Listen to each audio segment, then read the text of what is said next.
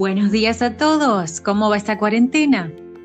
Hoy vamos a hablar de cómo va la cuarentena para alguien mucho más joven que nosotras, un millennial, ¿sí? Y acá lo tenemos, Santi. Buen día, Santi. Hola, buen día. ¿Qué tal? Eh, soy Santi Pozzolo, el hermano menor de Jesse, así que hoy te voy a estar ayudando con unas preguntas. ¿Cómo estás? ¿Cómo va? ¿Por qué día vamos de la cuarentena, sabes? Eh, la verdad que para los millennials como yo estamos bastante perdidos, así que no, no tengo qué día de cuarentena es, pero calculo que sabes? tenemos estar. ¿Sabes qué día se terminaría la cuarentena?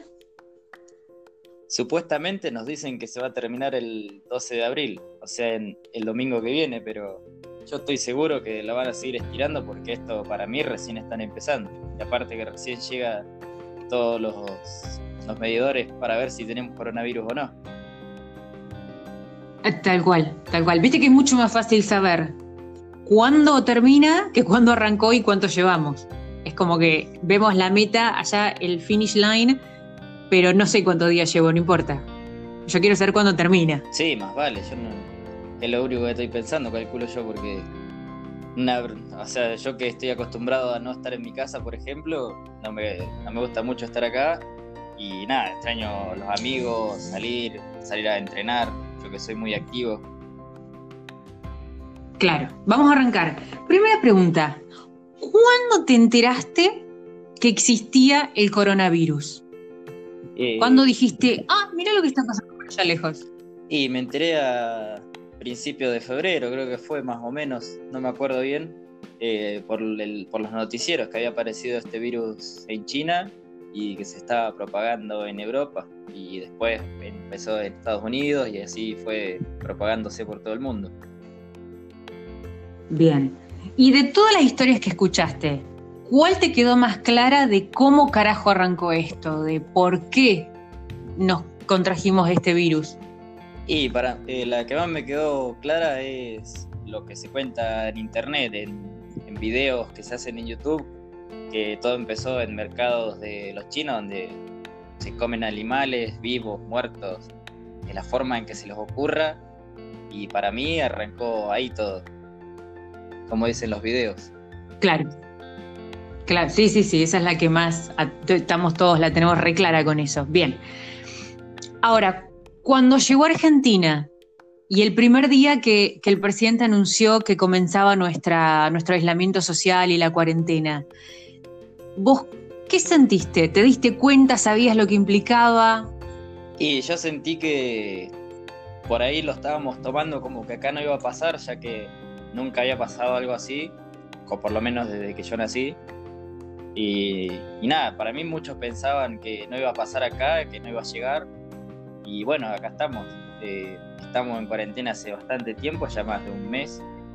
Y me parece perfecto que hayan tomado tanto tiempo de cuarentena porque eso te concientiza. Y más que nada porque siendo un país que no estamos muy bien eh, a nivel mundial, eh, lo estamos manejando bastante bien hasta ahora. Tal cual, tal cual. Te llevó, yo digo que en la cuarentena nosotros vamos como por estadios, como con cualquier adicción. El primero es aceptar la situación, después viste que lo vas trabajando, que, lo negás, que te renegás, que te deprimís. ¿Vos qué estadios te parece que pasaste hasta ahora? ¿Ya caíste que estamos y que no podemos hacer nada? ¿O todavía no? ¿En algún momento te renegaste, te deprimiste, te, te desvolaste con tus cosas? No, eh, aceptación yo ya lo acepté desde el primer día, que bueno, que había que aislarse, hay que cuidarse a uno mismo y cuidar al resto. Y después, por un lado, sí me dio un poco de impotencia o también de depresión el tema de em, que empezaba a entrenar, se venía un año deportivo bastante lindo en la facultad también, muchas ganas de empezar y nada, y esto termina eh, tachando todos esos planes y nada, teniendo que estar acá en mi casa, eh, buscando siempre estar activo y tratar de hacer algo productivo. Bien. ¿En algún momento la rompiste la cuarentena?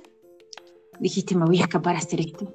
No, no me escapé, pero rompí la cuarentena porque un amigo vino a mi casa, vino a una hora de la mañana a tomar unos mates y después se fue.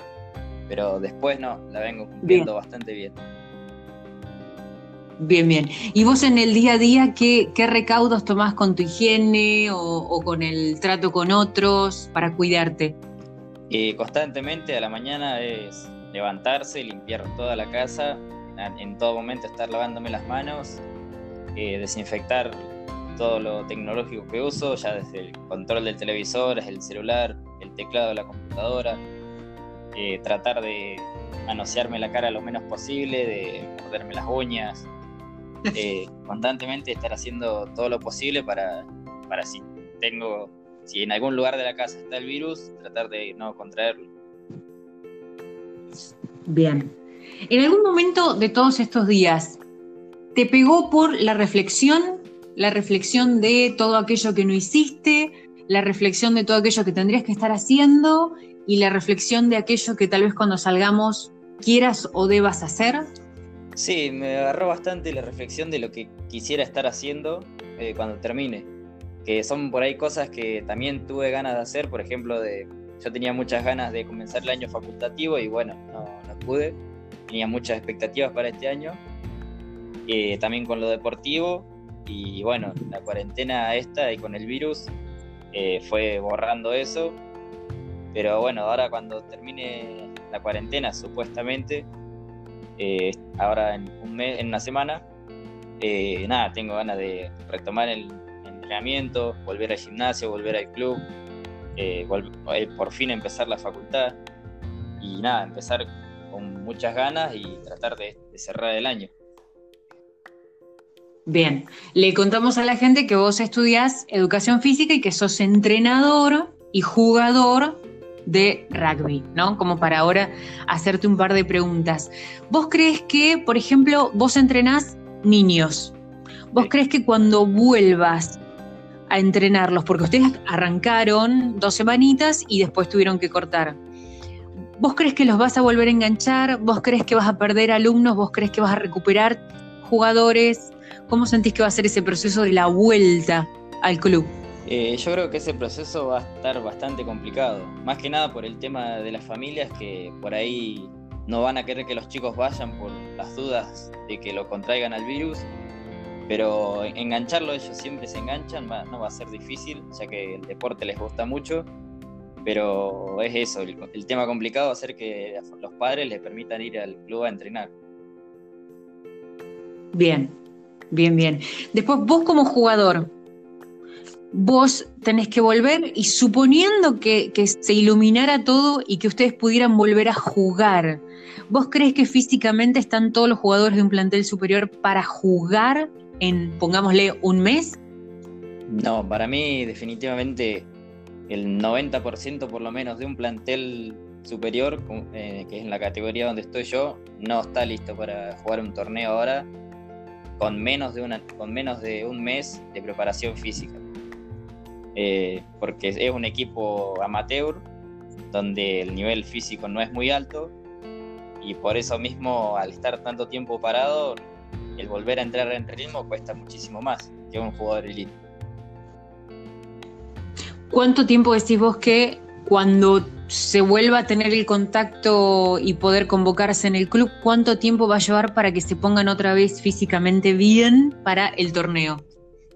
Y lo esencial sí sería un mes, pero como siempre hay jugadores que faltan, que no van al gimnasio, fácil un mes y medio, capaz que un poco más, pero menos que eso no, porque son jugadores que no van al 100% de los entrenamientos y no se, no se entrenan fuera del club y tampoco es que tienen una buena alimentación como para decir que con dos entrenamientos a la semana les alcanza. Claro, Bien, y ahora llevándote al ámbito facultativo, ¿no? Ustedes van a volver, incertidumbre total de cómo van a ser las materias, los finales, las cursadas, regularizar y demás y demás.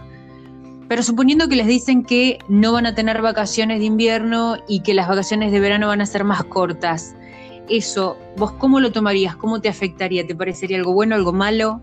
Y para mí sería algo bueno, eh, porque, o sea, obviamente perdiste tiempo, pero no estás perdiendo todo el año y, bueno, sacrificando las vacaciones, estás completando lo que perdiste. Eh, y lo bueno de eso que traten de no estirarlo tanto en las vacaciones, sino que sea un periodo y después se reserve para finales, porque si no, una vez que terminas de cursar, ya te arranca el otro año y no tenés tiempo para rendir los finales que querés, no tenés tiempo para prepararte, eh, para informarte de lo que se viene. Por ahí sirve mucho hablar con eh, alumnos de otros años más, más adelantados, porque te dan un panorama, aunque sea, de lo que se te viene. Pero si dejan todo muy apretado, va a ser un quilombo para, para los que ingresan, tanto como para los que ya vienen años cursando. Claro, por la cantidad de materias que te deberían estar haciendo a la par. Claro, eh, debido a las materias curriculares que son anuales y las que son cuatrimestrales, eh, se complica mucho, porque las anuales abarcan muchísimos temas que no es fácil estudiarlas en, pocos meses y las que son eh, cuatrimestrales eh, se te superponen con las anuales y no, o sea, o estudias una o estudias la otra, no, no te da para estudiar 15 materias al mismo tiempo. En tan poco tiempo. Claro, y menos sin la ayuda de un profesor que te guíe. Y sí, porque el profesor va a ir a cumplir el día, no, no se va a quedar después de horario a explicar algo que vos no entendiste, porque si no, él tendría que estar trabajando de más. Y para eso nos dicen que nos juntemos con un compañero, que estamos en una red social, pero bueno, eh, claro. va a estar complicado una vez que termine esto y ver cómo van a ser. Claro, claro, claro. Y ahora, ¿no? Todo el mundo dice que deberíamos tener una rutina, que tratemos de estar activos, que cuando te levantes te cambies, que trates de mantener los horarios que siempre tenías y bla, bla, bla vamos a ser realistas. ¿Vos podés mantener una rutina como la que tenías? ¿Intentás acomodarte o hay cosas en las que uno va flaqueando y no se puede? Eh, intento, los primeros días estuve muy desacomodado, tenía los horarios muy cambiados, pero ahora hace una semana ya que estoy intentando acomodarlos, ya los tengo bastante acomodados a los horarios, duermo bastante bien por ahora pero una rutina para mantenerte activo es muy difícil estando en cuarentena. Por ejemplo, para un, jugador como yo que entrena bastante, eh, no puedo ir al gimnasio, no tengo material como para entrenar lo que debería entrenar, no tengo un espacio físico para correr, por ejemplo, que a mí me gusta mucho correr y aparte me hace falta debido a la posición que juego en, mi club y para mí es difícil mantener una rutina de entrenamiento y dentro de la casa a veces también se hace difícil una rutina porque a veces necesitas salir a hacer algo afuera, como para distraer, como para cambiar un poco, pero adentro de la casa es difícil porque una vez que, no sé, ordenaste tu pieza, limpiaste, cocinaste, eh, tenés todo listo, ya no te queda más nada que hacer. Puedes perder tiempo tomando unos mates, pero después, cuando, cuando te cansás, ya no, no hay nada más que hacer. Exacto, exacto. Y en esos momentos cuando ya no hay más nada que hacer, ¿qué haces? ¿Qué te inventás? Y yo generalmente, eh, debido a que mis amigos juegan muchos juegos en el celular y en la computadora, a veces me pongo un rato a jugar con ellos y ahí pierdo tiempo y de paso socializo un poco e interactúo con ellos. Bien. Y la otra, ver a través de todas las redes sociales cómo otras personas muestran que se mantienen activos. ¿A vos te genera una presión? ¿Te da por pensar, uy, debería estar haciendo eso, uy, podría hacer eso, uy, qué cagada no estoy haciendo aquello?